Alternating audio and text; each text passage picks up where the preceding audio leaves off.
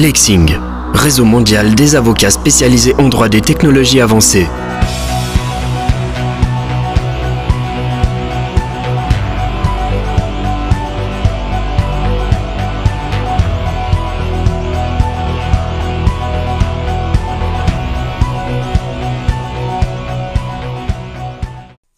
Voilà, bonjour à tous. Nous allons passer à ce nouvel épisode du podcast Lexing Switzerland.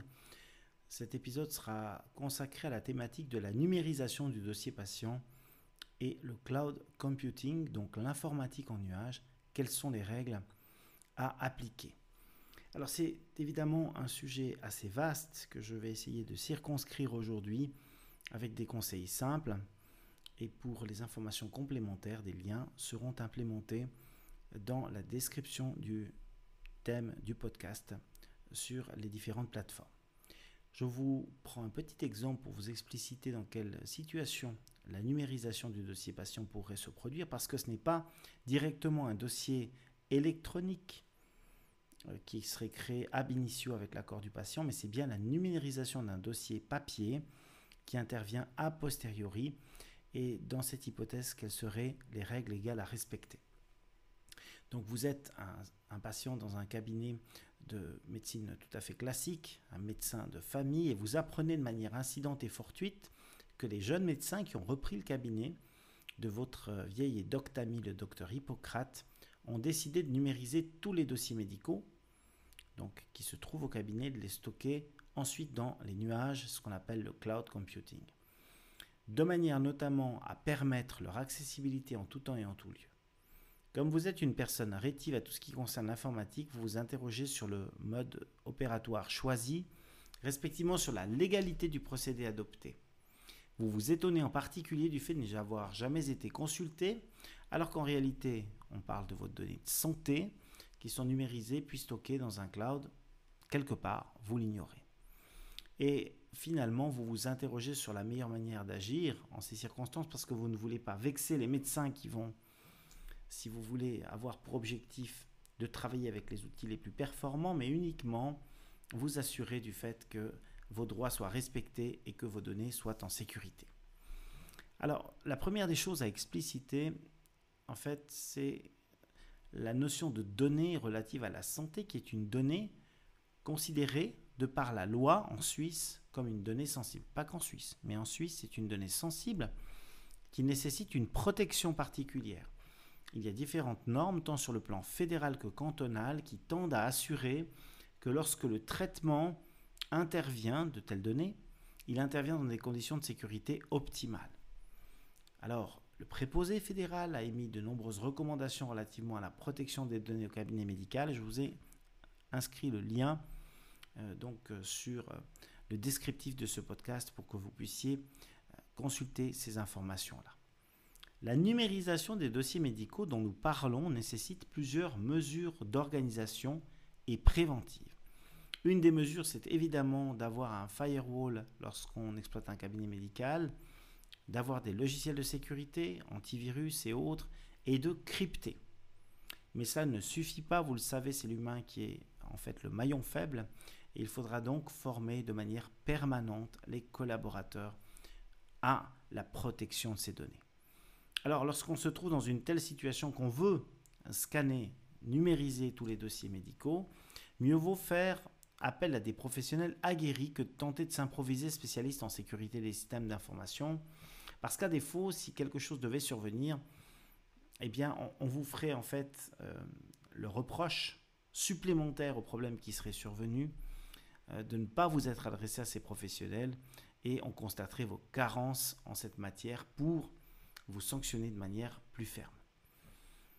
En matière d'informatique dans les nuages, qu'on appelle le cloud computing, le consentement explicite et préalable de chaque patient est absolument nécessaire et ce, quel que soit le lieu où les données sont effectivement stockées. Même si vous les stockez en Suisse, il faudra le consentement préalable et documenté. Il faudrait l'avoir par écrit pour pouvoir prouver ce consentement lorsque vous avez ces données sensibles sur le cloud.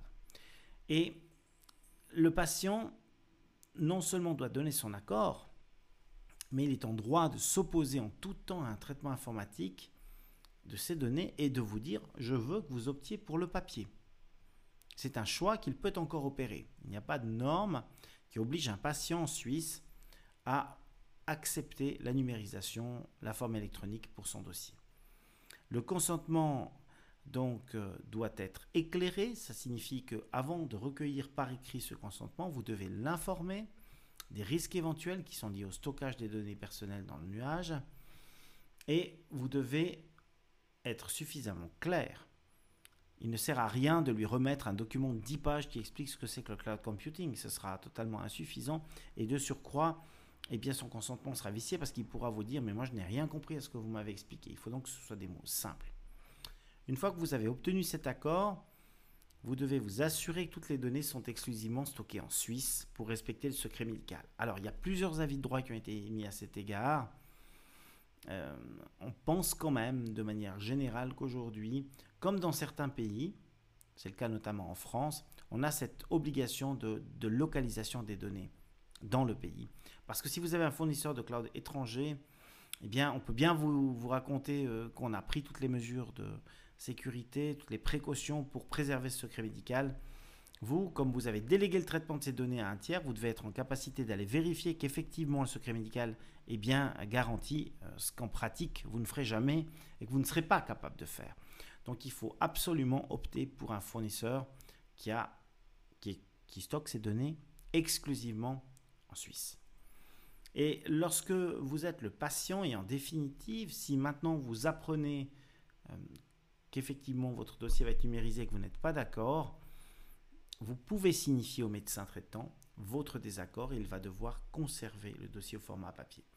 Donc vous l'avez bien compris, le but n'est pas d'empêcher les médecins de passer à une phase qui est une phase aujourd'hui quasi naturelle avec le dossier électronique du patient, c'est-à-dire une numérisation de, toutes les données qu'on possède. Ce n'est pas le but de ce petit sujet. Le but, c'est simplement de dire c'est un travail de professionnel, c'est un travail qui nécessite euh, donc qu'on demande l'accord de ses patients, qu'on obtienne cet accord sous une forme écrite pour ne pas avoir de problème de preuve. Et puis surtout, je pense qu'il faut être transparent avec ses patients. Il faut leur dire, écoutez, nous avons fait le maximum. Euh, à l'impossible, nul n'est tenu, mais nous avons fait le maximum et nous allons vous expliquer, voire vous montrer ce que nous avons entrepris pour sécuriser vos données de santé. Et, euh, si vous voulez, aujourd'hui, il s'agit de minimiser le risque et d'être en capacité de, démontrer toutes les démarches qui ont été accomplies.